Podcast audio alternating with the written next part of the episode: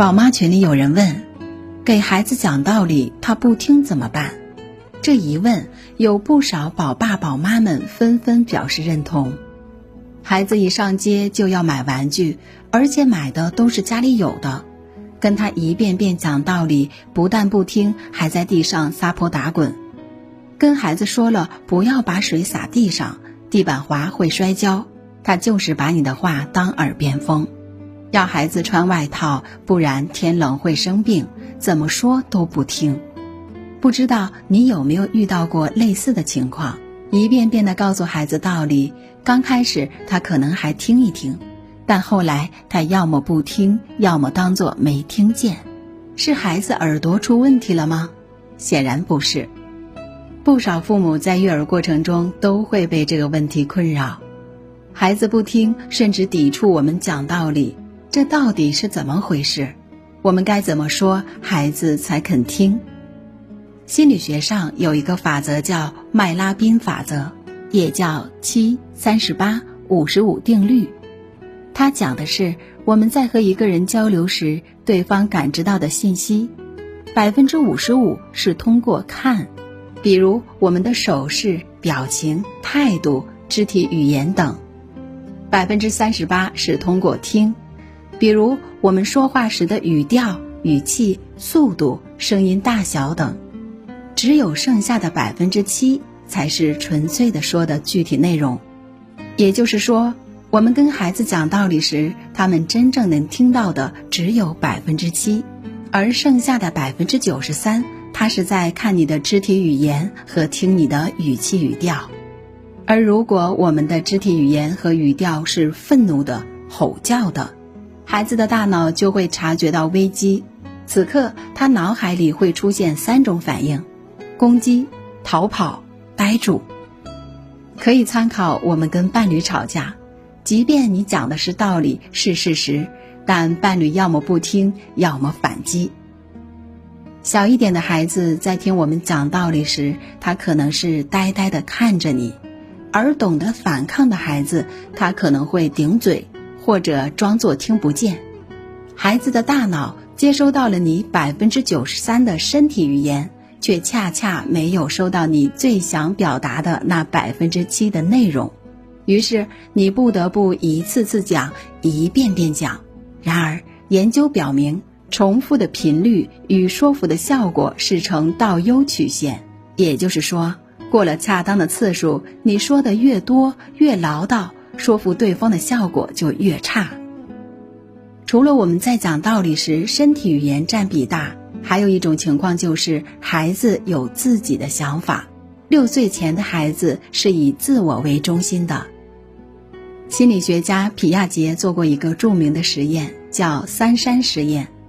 工作人员与孩子面对面坐在桌子两端，中间摆着几座假山。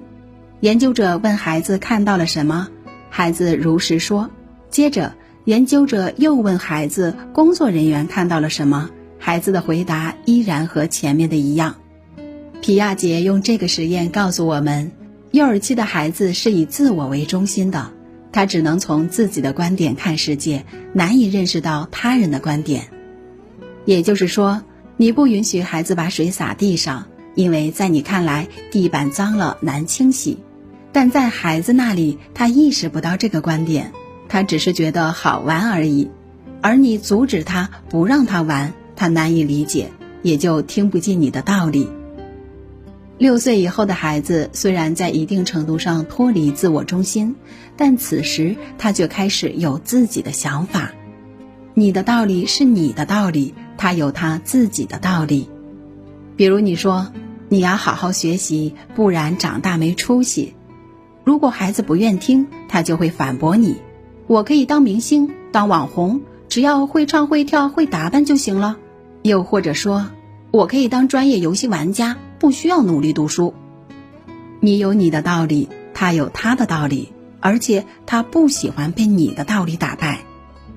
基于以上这些原因，你会发现孩子的叛逆来得越来越早。刚开始，你的道理还管用。但慢慢的，孩子就把你的话当耳边风，左耳朵进，右耳朵出。你可能会说，作为父母，难道就不跟孩子讲道理，不教他做人的准则了吗？我们之所以跟孩子讲道理，是希望他能按正确的方法行事，做出符合社会期望的行为，有良好的品德，不走弯路。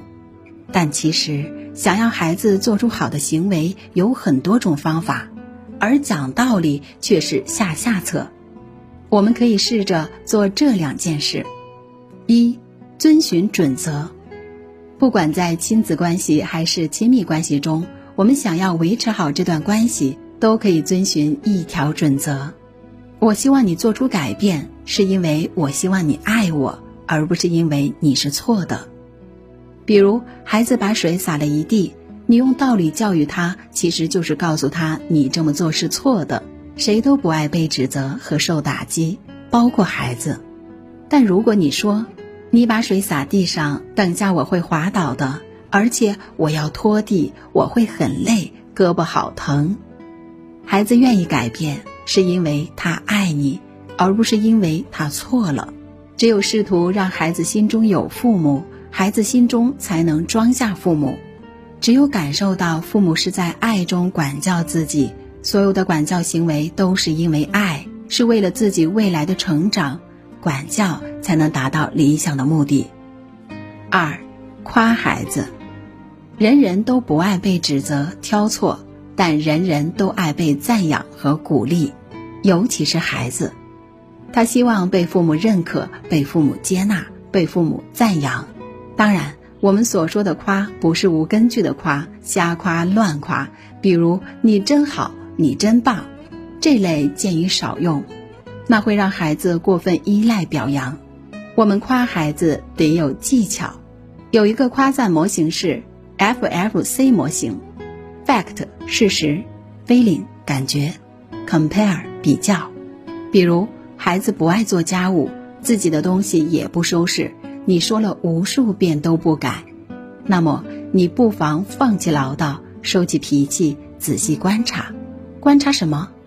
观察孩子在这一方面的优点，哪怕他只是把纸屑扔进了垃圾桶，你也抓住机会夸。从事实，我都没提醒你就把纸扔进垃圾桶了。从感觉，这让我很欣慰，而且看到地面保持干净，我真的很开心。最后比较，你看你扔的多准，比以往都准呢。相信我。这些话语会让你的孩子慢慢改变，做出更多符合你期待的行为。这种方法在生活中方方面面都适用。比如，孩子做作业拖拉，那他总有没拖拉的时候吧？或者，即便拖拉，他的作业里总有做得好的部分吧？哪怕是一个字，或者他是某一刻的态度，我们都可以用赞扬的方式激励他朝好的方向前进。正面管教中有一句话：“只有当孩子感受更好的时候，他才能做得更好。”责备使人退缩，鼓励使人前进。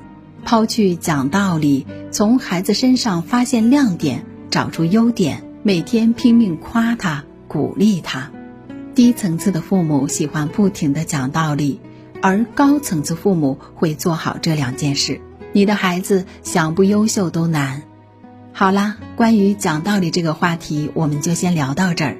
这个夸赞模型你学会了吗？快快用起来吧！